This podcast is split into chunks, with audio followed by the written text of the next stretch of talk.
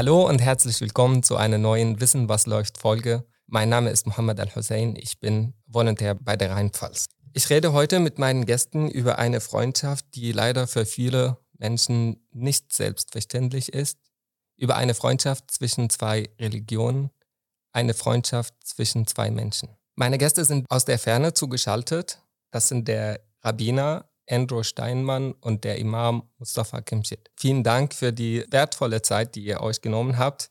Hallo, ihr Lieben. Hallo, Mohammed. Ja, hallo, salam alaikum. Salam ähm, alaikum auch von mir. Ja, alaikum salam. Normalerweise würde ich, würde ich das so machen, dass äh, ich sage, ähm, stellt euch bitte kurz vor, aber heute mache ich das anders. Andrew, du musst uns erzählen, wer Mustafa Kemschit ist und Mustafa erzählt uns, wer du bist. Also Mustafa ist in erster Linie ein, ein Freund und er ist ein Freund. Was ist ein Freund? Ein Freund ist jemand, mit dem man Gemeinsamkeiten hat, aber mit dem man auch Unterschiede hat. Die Unterschiede sind auch das äh, Spannende. Wenn es die nicht gäbe, wäre es langweilig. Mit Mustafa wird es nie langweilig. Er ist Imam. Das heißt, äh, von seinem Beruf her. Zunächst einmal ist das nur ein Aspekt seines, seiner Persönlichkeit. Er ist selbstverständlich auch Familienvater. Er ist ein Mensch und äh, ja, und von Beruf her ist er Imam. Und äh, ich weiß, dass er auch Gefängnisseelsorger war oder ist. Siehst du, das war, da bin ich nicht immer auf dem Neuesten. Und äh, dass er auch äh, äh da äh, gute Arbeit leistet äh, in dieser Hinsicht. Und da ich auch eine kurze Zeit lang auch in meiner äh, in meiner Laufbahn auch äh, Gefängnisseelsorger war, dann weiß ich, wie schwierig das ist und wie viel Respekt das verdient. Und Mustafa, du bist jetzt dran. Wer ist Andrew Steinmann? Ja, Andy ist mein ähm, Freund, den ich wirklich sehr mag. Äh, ich habe ihn lieb gewonnen, nachdem ich ihn kennengelernt habe. Er ist Rabbiner. Wir haben uns auf einer Fernsehsendung kennengelernt bei HR Fernsehen und seitdem sind wir immer äh, enger zusammengerückt. Wir machen gerne Witze. Wir reden gerne über traurige Sachen wir weinen auch innerlich manchmal gemeinsam, auch wenn wir es äußerlich nicht äh, zeigen, aber wir beide spüren, dass wir innerlich traurig sind und weinen. Und was uns verbindet, ist die Menschlichkeit. Er ist ein Mensch durch und durch. Er ist mit Leib und Seele ein Mensch, ein Mensch, der Menschen schätzt, weil sie Menschen sind.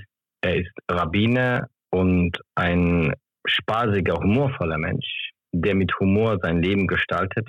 Und in seinem Beruf und in der Schwierigkeit des heutigen Tages ist seine Art und Weise, mit den Themen, mit den schwierigen Themen umzugehen, denke ich, vorbildlich. Und das leben wir beide als Freunde zusammen. Wir sind Freunde und würden gerne auch unsere Freundschaft, solange wie es geht, beibehalten, am besten ein Leben lang. Es ist schade, also ich finde es auch schade, wenn, wenn man sagt, okay, ich kenne einen Rabbiner und ähm, einen Imam, die äh, sehr gut befreundet sind, sind und sich verstehen, das ist für viele nicht vorstellbar irgendwie. Äh, nehmt ihr das auch so wahr? Und was macht diese Freundschaft aus zwischen euch? Ja, also zunächst einmal, äh, was äh, uns ist beiden schon bewusst, dass das nicht selbstverständlich ist.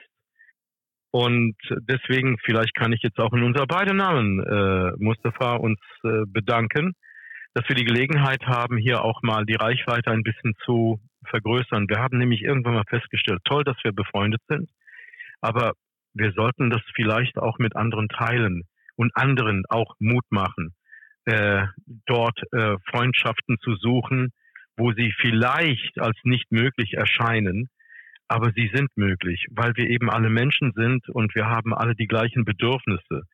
Und äh, da haben wir, glaube ich, etwas mitzuteilen, etwas beizutragen. Und so gesehen ist unsere Freundschaft wirklich ein Segen. Wir sind beide gläubig und wir glauben auch, vielleicht hat uns Gott zusammengeführt, dass wir auch ein bisschen, ein bisschen Gott auch auf die Welt bringen, weil Gott fehlt momentan. Es ist nicht selbstverständlich, dass wir Freunde sind. Es ist etwas Außergewöhnliches. Und ich denke, sowohl mein Freund Andy als ich sind uns bewusst, dass das so ist. Und deswegen achten wir auch darauf sehr, dass diese Freundschaft nicht von anderen weggenommen werden kann. Wir hüten unsere Freundschaft. Und in der Community ist es äh, nicht einfach, das zu vermitteln, dass hier ich als Muslim einen guten jüdischen Freund habe. Ja, nach dem 7. Hm, Oktober wird es eh alles schwieriger. Also ist geworden. Ist viel schwieriger geworden. Aber umso bedeutsamer ist es geworden. Umso wichtiger ist es geworden. Immer in Krisenzeiten sind solche Brücken sehr, sehr wertvoll. Sie gewinnen an Bedeutung. Und diese Brücke, ich nenne sie Brücke der Solidarität, die, wir sind da Posten und halten diese Wache, um diese Brücke zu schützen. Ich denke, bisher gelingt es uns gut und wir werden daran weiterarbeiten, dass diese Hilfsbrücke weiter erhalten bleibt. Andrew, du bist mit sechs Jahren nach Deutschland gekommen, gegen deinen Willen. Äh, Mustafa, du bist mit drei Jahren nach Deutschland gekommen aus der Türkei und Andrew, du bist aus den USA mit deiner Familie gekommen. Die einfache Frage ist, seid ihr angekommen?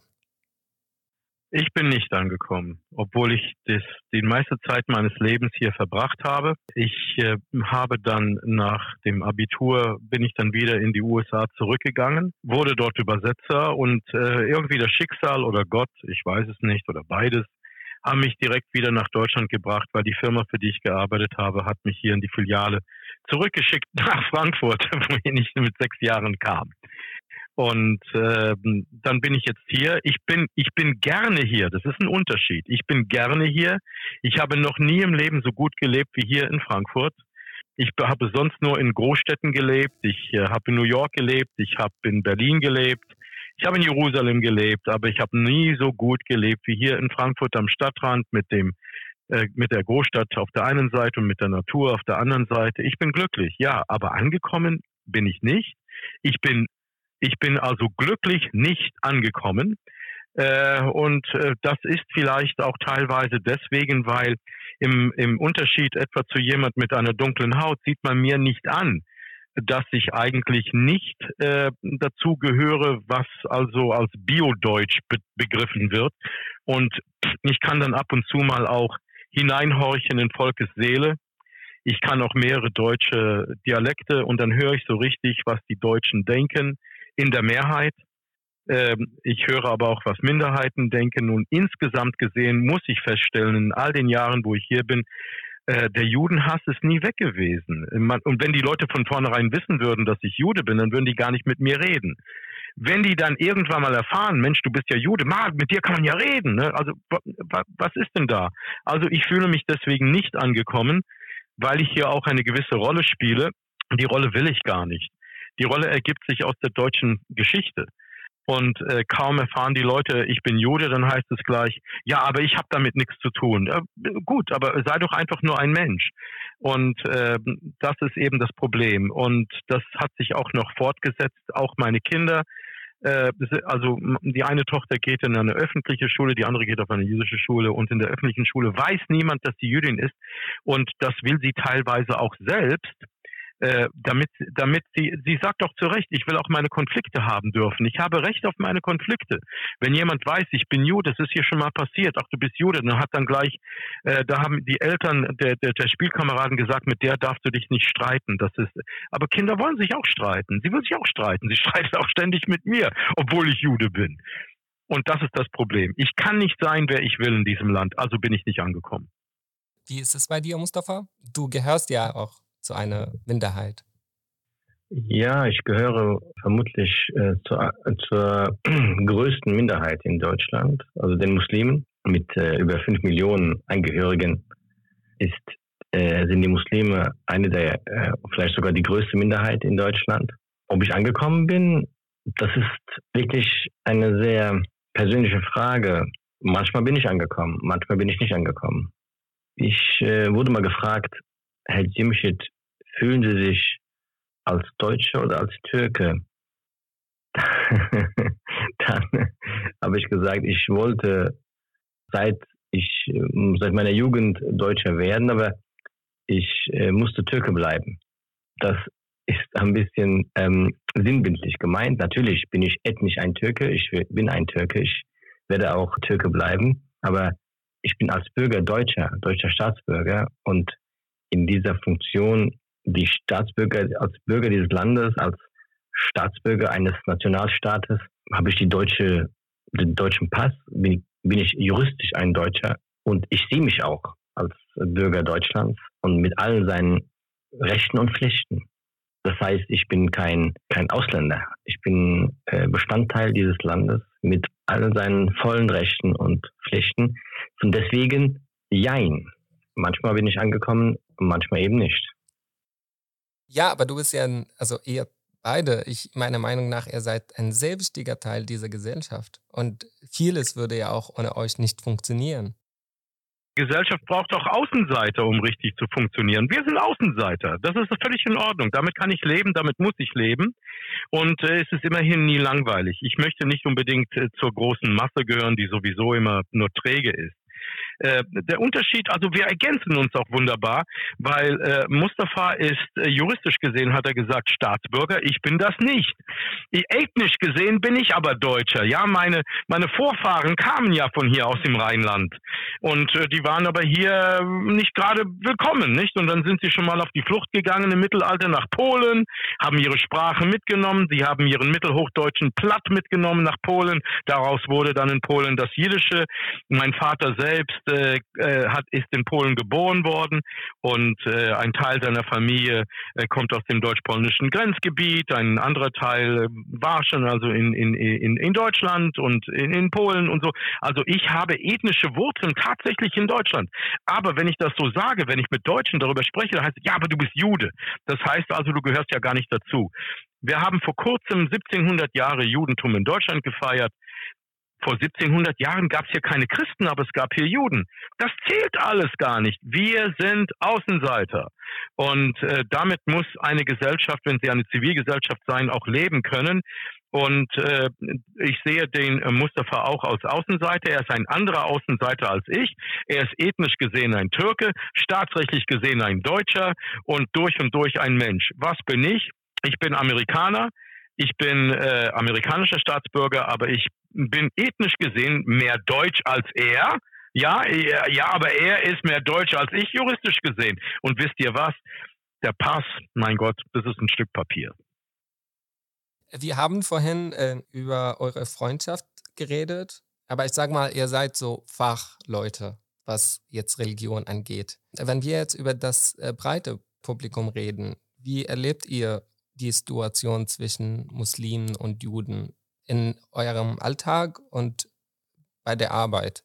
Ist es wie, wie wir das durch die Medien vermittelt bekommen? Wird da übertrieben oder seht ihr da auch eine Problematik? Wir können zusammen lachen, zusammen weinen und äh, wir können auch zusammen schweigen. Erstmal war Schweigen zwischen uns. Und das haben wir, glaube ich, auch beide festgestellt und verstanden und äh, respektiert. Jeder muss erst einmal in sich gehen und keinen Druck machen. Also wir haben erst einmal geschwiegen und ich glaube im Nachhinein, das war die beste Reaktion. Äh, bei meiner Arbeit hier, ich muss dazu etwas erklären, ich bin Seelsorge in einem Altenheim. Es ist eine jüdische Gründung. Also das seht ihr auch hier hinter mir, äh, beziehungsweise das können die Hörer ja nicht. Ich bin in einem jüdisch-christlichen Altenheim vor 100 Jahren gegründet von einem jüdischen Ehepaar. Die waren kinderlos und wollten, dass der Name weitergeht. Und die haben ganz offen gesagt, es ist ein jüdisches Altenheim, aber alle sind willkommen. Vor 100 Jahren war da waren nicht fünf Millionen Muslime hier in Deutschland, sondern äh, Islam war in Deutschland eigentlich kein Thema vor 100 Jahren. Und deswegen hat es geheißen Juden und Christen. Inzwischen haben wir die Satzung geändert und es heißt Juden und Nichtjuden. Wir haben also auch hier bei uns Muslime, selbstverständlich. Und äh, bei einer Hausversammlung, die wir einberufen haben nach dem 7. Oktober, weil es hier äh, eine bedrohliche Situation gegeben hat und die Polizei musste sogar kommen, und äh, nicht nur die Leute beruhigen, sondern sie in neue Sicherheitsmaßnahmen äh, einweisen. Wir haben zusätzliche Kameras und all diesen ja, all dieses Zeugs bekommen müssen, weil man die Bedrohung ernst genommen hat vom Landeskriminalamt. Und äh, da musste die Polizei also kommen und wir hatten eine Hausversammlung und die lief sehr, sehr diszipliniert ab. Man muss sich das vorstellen, das sind äh, alte Leute, aber die waren sehr fokussiert, aber das haben wir auch. jetzt kommt das große Aber, da gab es ein paar Leute, die gesagt haben, ähm, die Frau mit dem Kopftuch, die bei mir putzt, ähm, ich will eine andere haben. Das gab's. Und die Leute von der Polizei und die Leute hier, meine Mitarbeiter, wir haben uns nur gegenseitig angeguckt und alle haben auf mich geschaut. Die Polizisten, die Verwaltungsleute, alle haben auf mich geschaut. Steinmann, mach du das. Weil, das habe ich dem Mustafa nie erzählt, weil die wissen, ich bin mit einem Imam befreundet. Ich kann jetzt diese Kastanie aus dem Feuer holen. Und die habe ich auch aus dem Feuer geholt. Und ich habe dann erklärt, die Kollegin, die da putzen kommt, die ist seit 20 Jahren hier bei uns und es hat sich für sie nichts geändert. Bloß weil sie ein Kopftuch trägt. Und dann habe ich dann auch gesehen, welche Fehler ich in der Vergangenheit gemacht habe, dass mir das nie aufgefallen ist, dass es diese Islamophobie selbst hier unter äh, meinen äh, mir anvertrauten äh, Heimbewohnern gibt. Ich kann ihnen das nicht verbieten, aber ich muss es natürlich irgendwie merken. Und dann habe ich dann, im Gegenteil habe ich dann erklärt, äh, wenn diese Frau, ja, es hat dann geheißen, ja, aber wir wissen ihr Umfeld nicht. Vielleicht sind da irgendwelche Selbstmordattentäter dabei und so. Da, diese Meinungen gibt es in der Bevölkerung und die müssen angegangen werden. Und dann habe ich in dem Moment auch verstanden, hier, Steinmann, hier wirst du gefragt. Und dann habe ich auch äh, erklärt in die Runde hinein, äh, der Saal war voll und die Polizei war da und die Verwaltungsleute auch und auch die Kolleginnen mit den Kopftüchern. Und dann habe ich gesagt, vielleicht gehen diese Damen jetzt nach Hause und die erzählen, wie schön es bei uns ist, wie friedlich es bei uns ist und wie menschlich es bei uns ist. Im Gegenteil, wir sollen uns freuen, dass die hier sind. Und dann standen die Leute auf und haben mir einen stehenden Applaus gegeben. Ich musste weinen. Und wir haben uns alle hinterher in den Armen gelegen. Und uns war klar, ohne diese Frau auch zu beschämen, die mit ihren Vorurteilen gekommen ist, weil das ist nicht die richtige Art. Ich bin von Haus aus Lehrer. Man soll nicht einen Schüler beschämen. Und selbst wenn dieser Schüler 80 Jahre alt ist, in dem Moment war das eine Schülerin. Es hat ihr leid getan. Und im Nachhinein hat sie der türkischen Reinigungskraft auch ein kleines Geschenk gegeben. Dummerweise war das eine Packung mit äh, Weinbrandbohnen Und darüber haben wir dann auch gelacht. Da hat es geheißen, ja, dann soll sie die Schokolade ablecken und den Weinbrand eben wegkicken. Also es wurde mit Humor genommen. Das hat sich verändert, ja. Mustafa, du bist Geschäftsführer eines Bildungswerkes namens äh, Maimonides. Das heißt, du hast das auch in deinem alltäglichen Arbeit bestimmt erlebt nach dem 7. Oktober. Wie nimmst du das wahr? Ja, unser Bildungswerk ist auch ein besonderes Bildungswerk, hat so ein äh, Alleinstellungsmerkmal in der Region, ist ein jüdisch-muslimisches Bildungswerk. Hier werden die Arbeiten immer von Juden und Muslimen gemeinsam hm, gelenkt, gesteuert, besprochen, entworfen. Uns hat das natürlich umgehauen. Der 7. Oktober war ziemlich äh, großer Einschnitt für uns. Die Stimmung ist gekippt zwischen Juden und Muslimen. Wir im Team haben das gespürt. Auch im Team war lange Schweigezeit. Vorhin hat mein Freund Andy das ja auch schön erklärt, dass wir das äh, erstmal mit Schweigen überbrückt haben. Das war eine gute Entscheidung. Das teile ich. Seine Ansichten, wie er das empfunden hat. Genauso ging es mir auch. Wir haben die Zeit schweigend bisher gut überbrückt. Aber wir können natürlich nicht nur Schweigen oder durchstehen mit Schweigen, sondern wir haben auch inzwischen immer wieder geredet und wir müssen das, das Reden intensivieren. Wir müssen das Reden intensivieren. Und das Bildungswerk, das jüdisch-muslimische Bildungswerk Maimonides ist eine sehr, sehr wichtige Chance für dieses Reden zwischen Juden und Muslimen. Zwischen Juden und Muslimen die Sache in Deutschland die kippt, haben wir ganz andere Probleme. Das darf nicht kippen, das sollte nicht kippen. Wir müssen schauen, dass wir in Kontakt bleiben, dass wir im Gespräch bleiben für unseren gemeinsamen Frieden, für, die, für den Frieden unserer Nachkommen, für den Frieden unserer Kinder, den Frieden der Gesellschaft, für den Frieden der Menschheit. Da hat Deutschland natürlich eine große Verantwortung und hoffe, dass diese Verantwortung insgesamt auch gut wahrgenommen wird. Bisher bin ich da sehr kritisch, ob diese Verantwortung durch Deutschland richtig wahrgenommen wurde. der Sitz von euch ist in Ingelheim am Rhein, in Rheinland-Pfalz, wenn ich das richtig rausgefunden habe.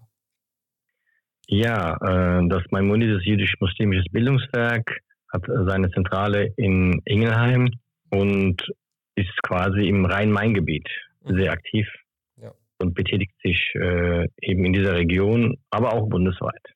Du hast vorhin die Verantwortung von Deutschland angesprochen und da komme ich gleich zu meiner nächsten Frage. Was sind denn eure Erwartungen an, an die Politik? Was, was wird richtig gemacht und was wird falsch gemacht und was soll noch gemacht werden?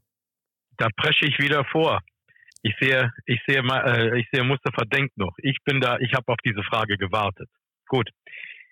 Ja, es gibt zwei Lebenslügen der Bundesrepublik Deutschland, was äh, unsere Gesellschaft betrifft. Die erste Lebenslüge heißt, wir sind kein Einwanderungsland. Die zweite Lebenslüge lautet, wir sind ein Einwanderungsland. Ja. Beides ist falsch. In einem Einwanderungsland, ich komme aus den USA, in einem Einwanderungsland äh, äh, versteht man die Kulturen als Bereicherung. Es gibt dann selbstverständlich aber auch Konflikte, ganz schlimme Konflikte. In den USA zum Beispiel der Rassismus. Als ich nach Deutschland gekommen bin und dann später auch angefangen habe, hier zu studieren, da habe ich festgestellt, wenn die, wenn die Leute auch noch hören, ich bin auch Amerikaner, dann heißt es, ihr seid alle Rassisten.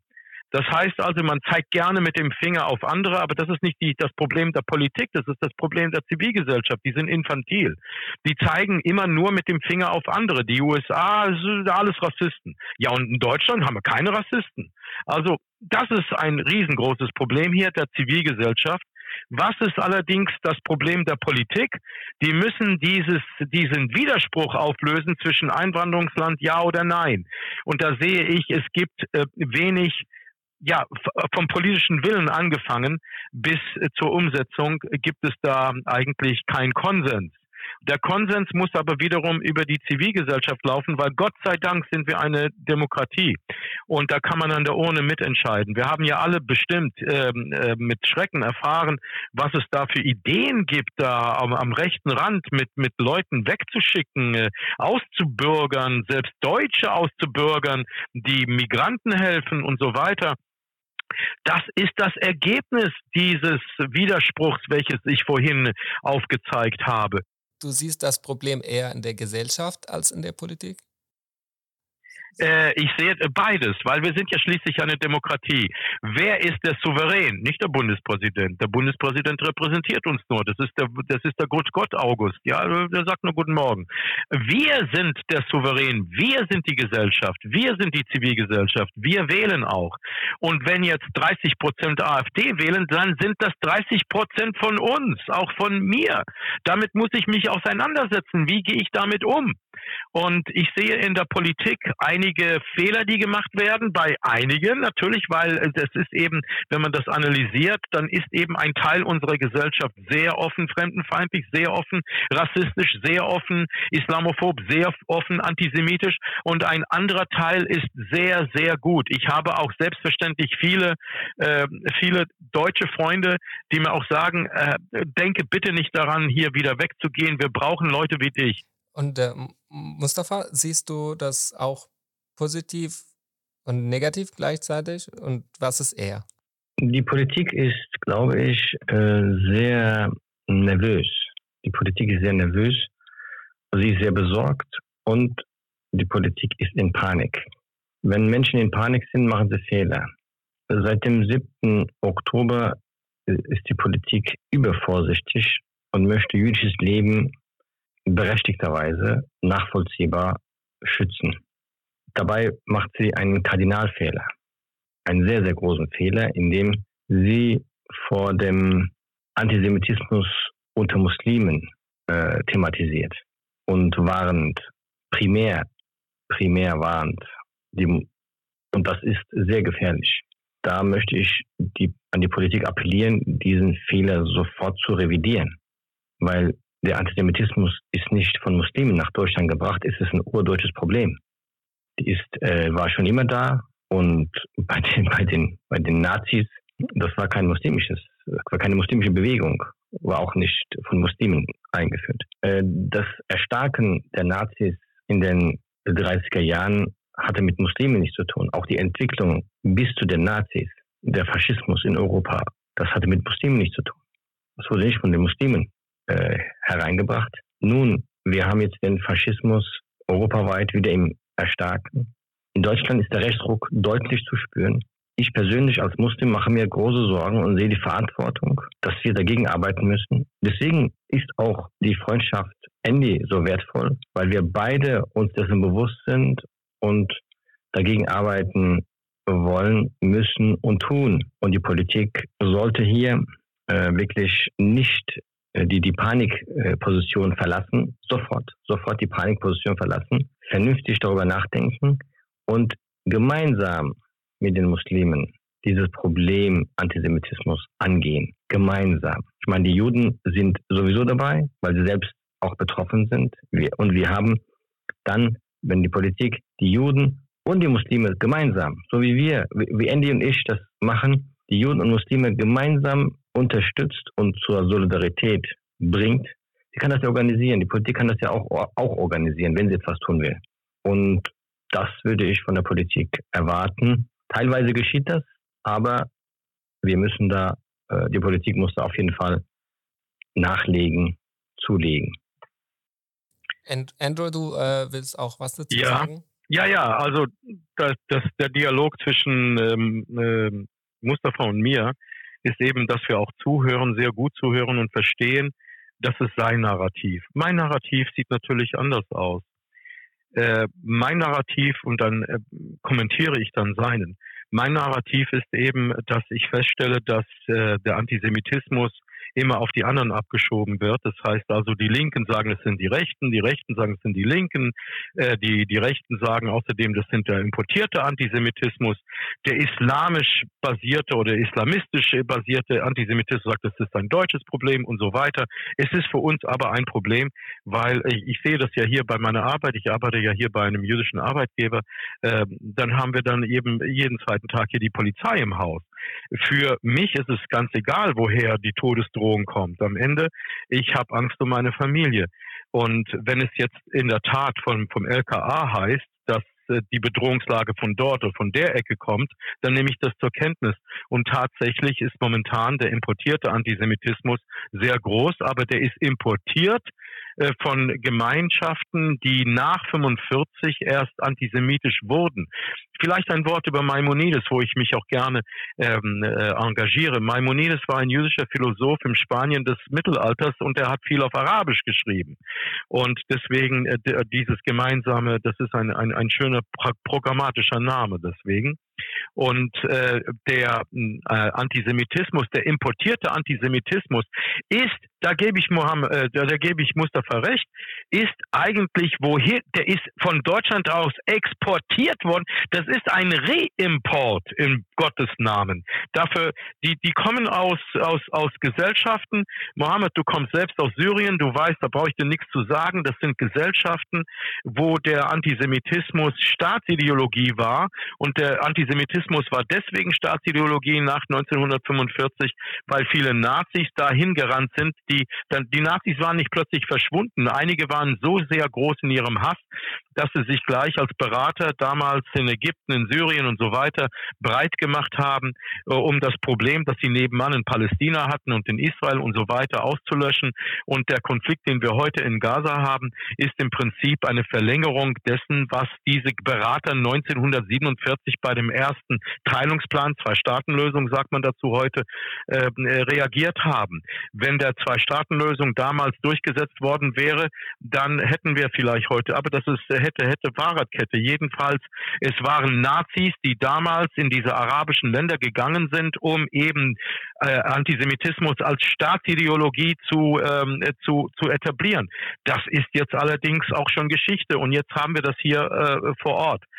Äh, das heißt also, die Politik reagiert, sie reagiert panisch, da gebe ich recht, aber Zunächst einmal ist es eine Frage der Sicherheitsorgane und da kann ich sagen, immerhin, die arbeiten sehr gut. Wir haben gute Beziehungen zur Polizei. Und äh, es ist und sie arbeiten sehr gut mit uns zusammen. Und ich kann auch sagen, die versuchen etwas auch wegen der Islamophobie auch äh, zu machen. Es gibt auch viele türkischstämmige Polizisten inzwischen. Das finde ich auch sehr gut. Da hat die Politik auch gut reagiert, schon lange vor dem 7. Oktober. Und noch ein Nachsatz. Ja. In dieser ganzen Situation ist auch die Zivilgesellschaft in Panik geraten, nicht nur die Politik. Die, die Politik ist ein Spiegel der Zivilgesellschaft und da sind die Muslime unter Generalverdacht äh, gekommen. Und siehe da, die Putzfrau, die seit 15 Jahren putzt, ist auf einmal unter Generalverdacht. Die hat immer sehr schön geputzt und die waren wunderbare Menschen auf einmal, weil sie Kopftuch trägt. Das ist der Generalverdacht. Und das ist auch eine Panikreaktion äh, Andy hat recht, ähm, wenn er sagt, äh, die Muslime sind in, in Generalverdacht gekommen, absolut korrekt. Und genau das meinte ich auch vorhin, wenn ich sage, das ist ein ganz gefährliches Spiel, wenn man jetzt den Antisemitismus in Deutschland über die Muslime verarbeitet, über die Muslime abarbeitet, auf Kosten der Muslime verarbeitet. Das ist ein großes Problem, das ist unfair, das ist Unrecht das ist Mobbing, das ist Verfolgung von Muslimen, das darf man nicht tun, das ist Unrecht, das ist absolut Unrecht, denn äh, wie Andy auch schon gesagt hat, hm, es ist auch überwiegend Reimport, dieser, dieser Antisemitismus, aber es, ist, es betrifft ja nicht nur die Juden, die, die Gewalt, die Gefahr, die in Deutschland herrscht, die äh, Muslime selbst sind ja auch in Gefahr, sind bedroht. So viele Anschläge auf Moscheen, so viele äh, Muslime, die tagtäglich ähm, Frauen, die als muslimisch erkannt werden, bespuckt, körperlich angegriffen, tätig angegriffen, verletzt, äh, ihren Job verloren, etc., etc., etc. Das ist ja eine Latte von, eine, eine Welle von Diskriminierung und Benachteiligung, die durch, diese, durch diesen Generalverdacht aufgekommen ist und beileibe die, die, die, der, die, der rechte Mob in Deutschland, die Rechten in Deutschland, die die Juden gegen die Muslime ausspielen will, bekommt auf einmal ein leichtes Spiel. Zack, die können einfach die Juden gegen die Muslime ausspielen. Und dieses Spiel werden wir nicht machen, mitmachen. Wir dürfen dieses Spiel nicht mitmachen. Wir lassen uns nicht dividieren. Juden und Muslime sind Freunde und werden Freunde bleiben. Basta. Habt ihr eine Botschaft an die Juden und an die Muslimen hier im Lande? Meine Botschaft ist ganz klar an alle Muslime. Bitte, bitte, bitte, lasst euch nicht dividieren. Juden sind nicht unsere Feinde, Juden sind unsere Freunde. Sucht den Anschluss, sucht die Solidarität, sucht den Schulterschluss, besucht, lasst uns gegenseitig besuchen, gemeinsam kochen, halal, koscher essen, äh, gemeinsam Veranstaltungen organisieren, gemeinsam lachen, gemeinsam weinen und den gesellschaftlichen Frieden gemeinsam gestalten. Und an meine jüdischen Freunde, lasst euch bitte nicht von äh, radikalen äh, Muslimen einschüchtern, macht dieses Spiel nicht mit und geht auf die Einladung von Muslimen ein. Lasst euch äh, ähm, darauf ein, bitte, bitte, bitte und lädt auch die Muslime auch ein zu euch. Das ist meine Botschaft stärken wir die Begegnung, stärken wir unsere Zusammenarbeit und stärken wir den Frieden in der Gesellschaft. Ich danke allen, die damit machen. Ja, habe ich eine Botschaft. Ich glaube, Juden und Muslime haben mehr Gemeinsamkeiten, als ihnen bewusst ist. Ihnen sind die Unterschiede bewusst, aber es gibt mehr Gemeinsamkeiten sogar. Wir ticken sehr ähnlich. Und das wusste ich selbst nicht, bis ich äh, auch Moscheen besucht habe, bis ich auch in äh, muslimischen Familien war, und äh, ich bin lange auch im jüdisch-christlichen ähm, äh, ähm, Dialog tätig und im jüdisch-christlichen Dialog habe ich immer wieder gesagt, in jedem Christen steckt ein kleiner Jude. Naja, gut, das ist theologisch ganz einfach zu erklären. Jesus war Jude. Er konnte kein Deutsch. Er konnte Hebräisch, er konnte Aramäisch, aber kein Deutsch. So, wie ist es mit Mohammed? Mohammed kam später. Und ich meine jetzt nicht unseren Redakteur, sondern ich meine den Propheten. Der Prophet kam später. Und ähm, da wissen wir ja auch, dass es da sehr viel äh, auch äh, Erwähnung, Erwählung gibt und er, also Erwähnung und Erwählung auch. Und ohne das Judentum würde es weder Christentum noch Islam geben. Und wir wissen alle auch, es, den Islam gibt es nicht, sage ich meinen jüdischen Freunden. Das wisst ihr ganz genau, weil das Judentum gibt es auch nicht. Das ist im Islam genauso. Den Islam gibt es nicht. Aber eins kann ich auch nach außen hin sagen, diesen Generalverdacht, den ich vorhin angesprochen habe, den habe ich tatsächlich in jüdischen Kreisen weniger empfunden, eigentlich gar nicht, als bei den Nichtjuden. Denn ich glaube, Juden haben das begriffen. Es, der Generalverdacht ist, aber vielleicht haben sie es deswegen begriffen, weil sie das selbst kennen, aus dem Antisemitismus heraus. Generalverdacht ist ein, eine Panikreaktion, sie ist falsch und äh, es, den Islam gibt es nicht. Es gibt Muslime und es gibt Menschen. Es gibt auch das Judentum nicht. Und fangen wir vielleicht da an. Wir sind beide Minderheiten und äh, eine Gesellschaft braucht uns beide, damit wir hier auch eine Zivilgesellschaft werden, die nicht so kaputt ist wie jetzt. Und wir sind auch ein, wir bringen Farbe in dieses Land. Sonst ist es sehr grau. Vielen Dank für das sehr interessante Gespräch. Ich freue mich, dass es geklappt hat, dass äh, wir Zeit gefunden haben, dass ihr euch die Zeit genommen habt. Und Ihnen, liebe Zuhörerinnen und Zuhörer, vielen Dank für das Zuhören. Bis zum nächsten Mal. Tschüss.